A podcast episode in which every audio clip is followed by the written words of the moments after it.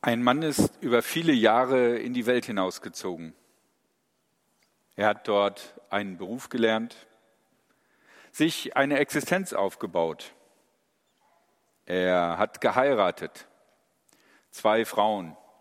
Eine Frau die Liebe seines Lebens und die andere Frau war, wie es damals in seiner Kultur oft war, eher so eine strategische Heirat.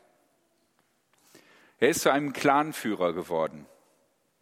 Jetzt kehrt er zurück in das angestammte Gebiet seines Ursprungsclans. Dort lebt in der Gegend noch sein Bruder, selber ein mächtiger und auch gefürchteter Clanführer geworden.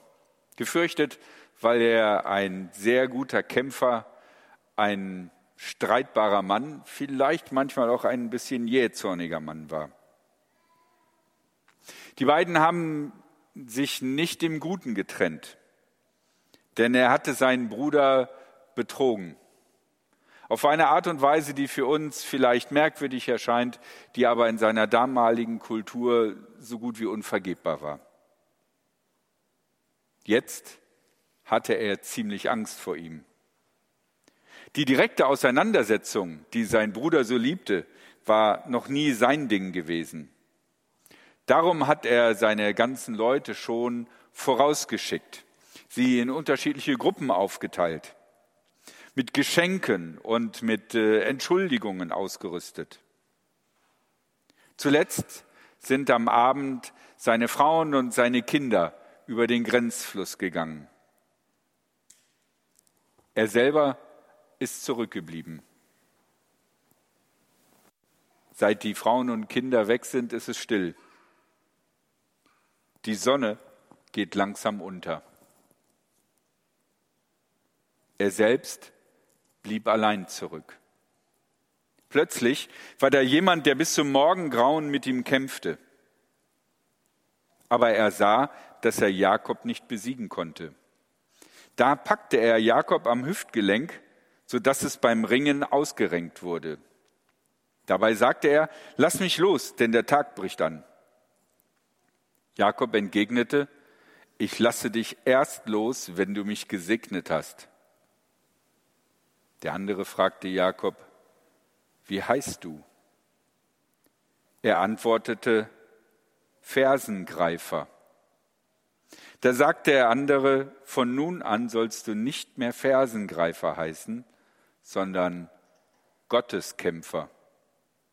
Denn du hast mit Gott und mit Menschen gekämpft und bist Sieger geblieben. Jakob bat, sag mir doch deinen Namen. Er erwiderte, wozu fragst du noch nach meinem Namen? Und er segnete ihn dort. Jakob nannte den Ort Penuel, das heißt Angesicht Gottes. Denn er sagte, ich habe Gott von Angesicht zu Angesicht gesehen und bin am Leben geblieben. Als Jakob Penuel verließ, ging gerade die Sonne auf. Er hinkte wegen seiner verrenkten Hüfte. Viele spannende Dinge sind in diesem Text äh, geborgen, den dieses Bild darstellt. Wenn ihr mal das Bild zeigt, dann müsst ihr nicht immer nach da rechts gucken. Ja, da seht ihr das Bild. Äh, man braucht eine Weile, um sich da reinzusehen. Man kann sehen eine schwarz gekleidete Gestalt vorne und eine weiß gekleidete Gestalt hinten, die irgendwie die schwarz gekleidete Gestalt so ein bisschen festhält und ringt. Ich muss ganz ehrlich sagen, wenn ich nicht wüsste, dass das diese Geschichte ist, hätte ich nicht so genau gewusst, äh, welche Geschichte das ist. Vier Gedanken möchte ich euch aus dieser Geschichte mit auf den Weg geben. Das erste, ein vielschichtiges Gottesbild. Der Schlusssatz heißt, ich habe Gott von Angesicht zu Angesicht gesehen und bin am Leben geblieben. Das ist ein spannender Satz. Er macht schon deutlich, eigentlich können wir Gott gar nicht wirklich sehen. Nicht, weil Gott unsichtbar ist und, äh, oder durchsichtig, sondern weil Gott und uns eine Eigenschaft trennt. Adam und Eva konnten ihn noch sehen, aber unsere Irdischkeit, unsere Sündhaftigkeit, die uns von Gott trennt, macht es uns unmöglich. So wie Eis nicht in der Sonne Eis bleibt, sondern schmilzt. Oder kochendes Wasser im arktischen Winter aufhört zu kochen. So können wir nicht Gott sehen. Es ist ein Widerspruch in sich, wir und Gott von Angesicht zu Angesicht. Dabei agiert Gott in den biblischen Erzählungen am Anfang noch sehr wie ein Mensch. Er besucht zum Beispiel Abraham am Lagerplatz und fühlt sich verpflichtet, Abraham davon zu berichten, dass er sich entschlossen hat, Sodom und Gomorra zu vernichten. Daraufhin mischt Abraham sich ein und handelt mit Gott aus und sagt, weißt du, ich glaube, dein Plan ist nicht gut, der könnte ungerecht sein, lass uns mal darüber verhandeln. Ein sehr, sehr menschliches Bild von Gott, Abraham und Gott als Verhandlungspartner gegenüber. Aber es gibt auch andere Vorstellungen als so ein anthropomorphes Bild von Gott. In den späteren Büchern der Bibel regiert Gott irgendwo dort oben im Himmel und er würde nie mehr Menschen persönlich begegnen, sondern er sendet seine Engel aus. Und der Weg von Gott zu den Menschen, den die Engel hinterlegen müssen, ist so weit, dass es auch eine Zeit dauern kann, bis so ein Engel endlich bei dem Menschen angekommen ist. Zur Zeit Jesu benutzt man den Namen Gottes nicht. Man versucht sogar gar nicht von Gott zu reden. Im Matthäusevangelium beginnen einige der Gleichnisse mit den Worten, mit dem Himmelreich ist es. Obwohl eigentlich jedem klar ist, es geht in der Hauptperson um Gott. Die Vorstellungen von Gott ändern sich also im Alten Testament bis hin zur Zeit Jesu. In dieser Geschichte vom Jakob, die eine sehr alte Geschichte ist, erscheint Gott als ein Mensch, der mit Jakob ringt wie mit einem anderen Menschen. Und Gott, der Allmächtige, weiß sich nicht anders zu helfen, als dem Jakob das Bein auszurenken und trotzdem packt ihn Jakob und sagt, erst wenn du mich segnest, lasse ich dich los. Ein sehr endlicher und irdischer Gott. Und trotzdem mischt sich dann doch in diese Geschichte die Vorstellung, eigentlich darf ich Gott gar nicht sehen, eigentlich darf ich Gott gar nicht so nahe kommen. Also eher das Bild eines transzendenten Gottes, der auf seine Art und Weise so groß und unbegreiflich ist, dass wir es nicht ertragen können, ihm ins Gesicht zu sehen. Wir sehen in dieser Geschichte also verschiedene Gottesbilder gleichzeitig äh, miteinander verwoben.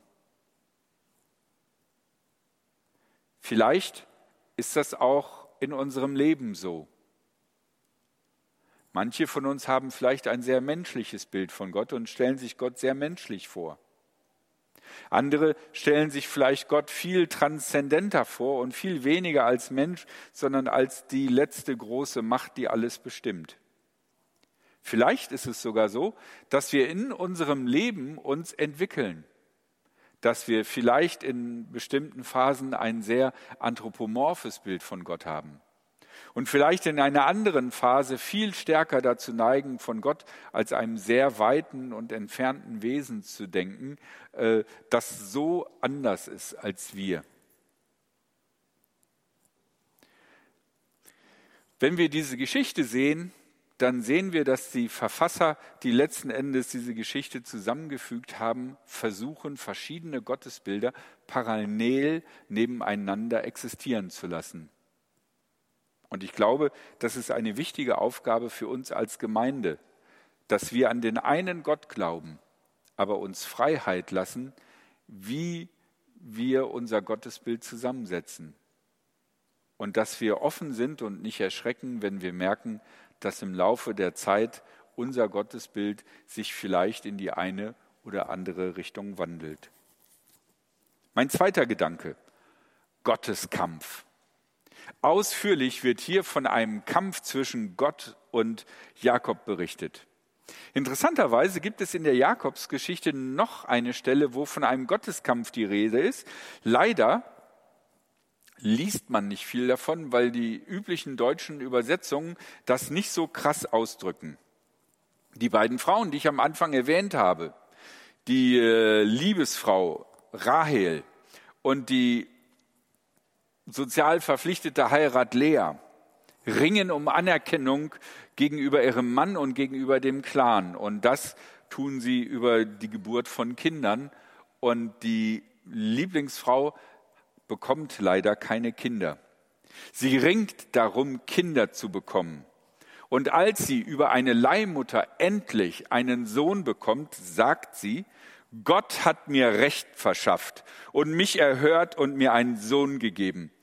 Gotteskämpfe habe ich mit meiner Schwester ausgefochten und ich habe gesiegt.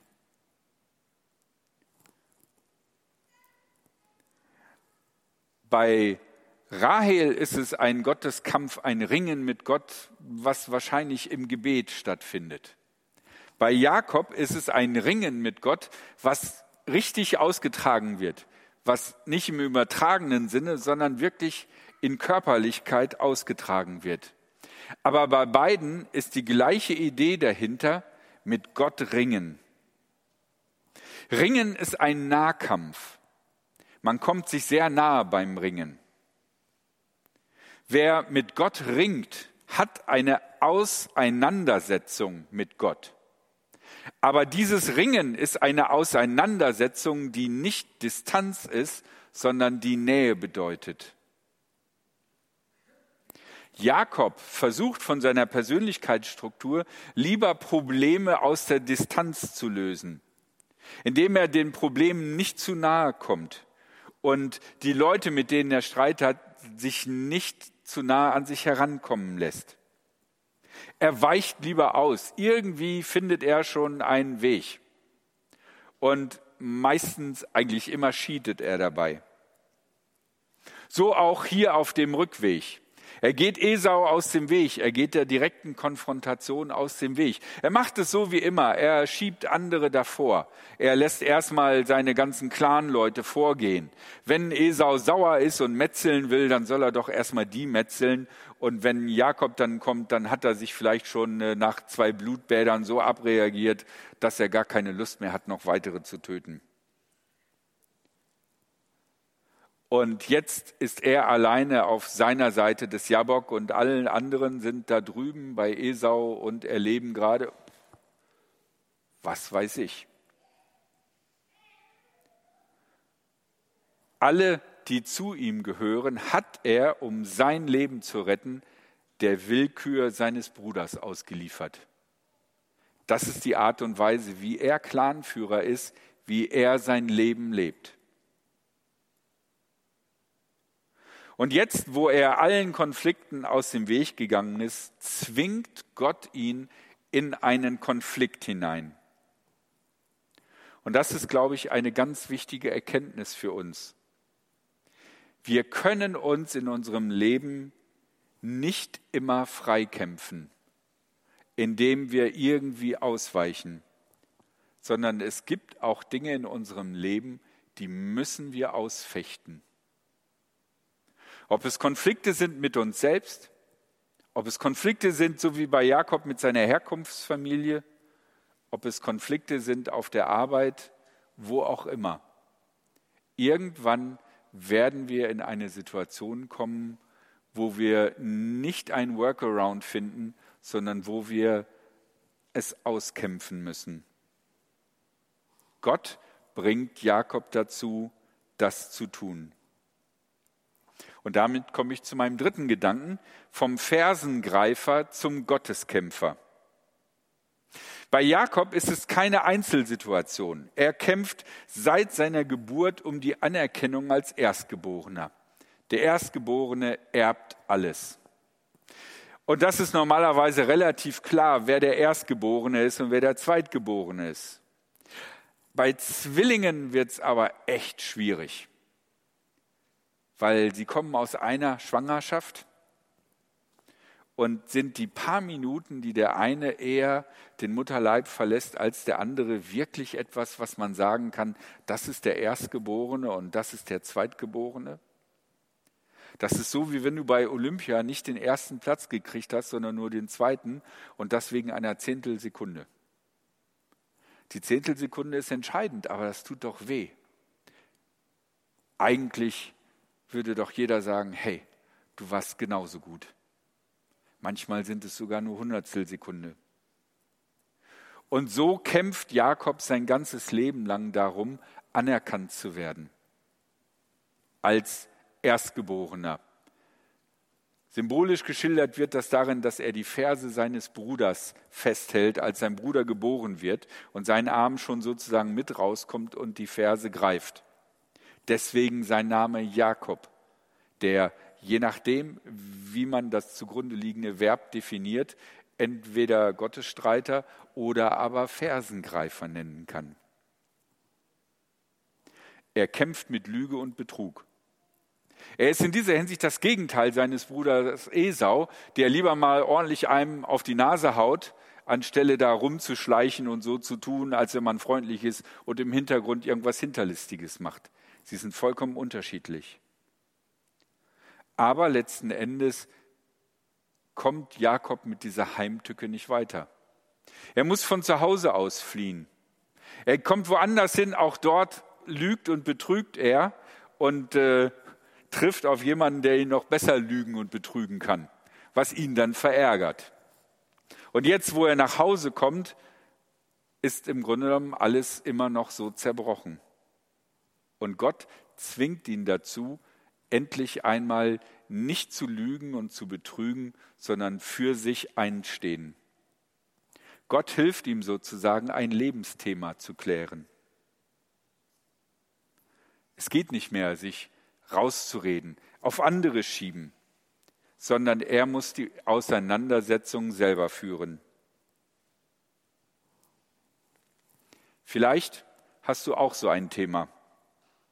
Ein Thema, das dich hindert, das dich belastet, das du schon lange mit dir rumschleppst. Und vielleicht hast du immer gedacht, das sind die anderen, die schuld sind. Die anderen haben mich nicht drankommen lassen. Die anderen haben mich nicht gesehen. Die anderen sind einfach größer als ich. Ich werde immer übersehen. Vielleicht war auch einfach die Situation nie die richtige. Und irgendwann ist vielleicht mal deine Chance, aber solange deine Chance nicht kommt, irgendwie lohnt es auch gar nicht erst loszulegen. Vielleicht gibt es auch in deinem Leben Situationen, wo du dir sagen musst, ich muss aufhören, rumzueiern, auf andere zu schieben, was eigentlich meine Aufgabe ist und für mich selber einstehen. Vor mir selber oder vor anderen. Vielleicht gibt es auch in deinem Leben Situationen, wo du in den Kampf gehen musst. Mit dem Streit, mit dem Schmerz, mit der Erschöpfung. Stellt euch das mal vor. Von Sonnenuntergang bis Sonnenaufgang ringen was man da kaputt sein muss. Bei Jakob ändert sich was. Ein bisschen. Mein letzter Gedanke, Segen für Jakob. Sein Leben lang hat Jakob um Segen gekämpft. Und jetzt in dieser Geschichte, wo er nicht aufgibt, wo er den Mann festhält, auch mit dem Schmerzen der ausgerenkten Hüfte und sagt, ich lasse dich erst los, wenn du mich segnest. In dieser Geschichte wird er gesegnet. Gott segnet ihn. Er nimmt das Lebensthema Jakobs auf und gibt ihm endlich den so lange und sehnlich erwarteten Segen. Und hier zeigt sich, dass Gott, der ja wie der Besiegte erscheint, mehr ist als nur ein Besiegter, einer, der sich hat besiegen lassen, um einen Menschen dazu zu bringen, für sich einzustehen und in ihm das geben zu können, das er so sehnt und das er sich jetzt endlich selber verdient hat, nämlich der Segen. Allerdings, Jakob humpelt. Wenn Gott uns segnet, wenn Gott uns begegnet, wenn Gott uns hilft auf unserem Weg, dann wird er dafür sorgen, dass das, was wir von tiefstem Herzen brauchen, für unser Leben bekommen. Aber es heißt definitiv nicht, dass wir kämpfen müssen, dass wir schmerzfrei dadurch kommen, dass alles glatt läuft. Das können wir an Jakob ganz deutlich sehen.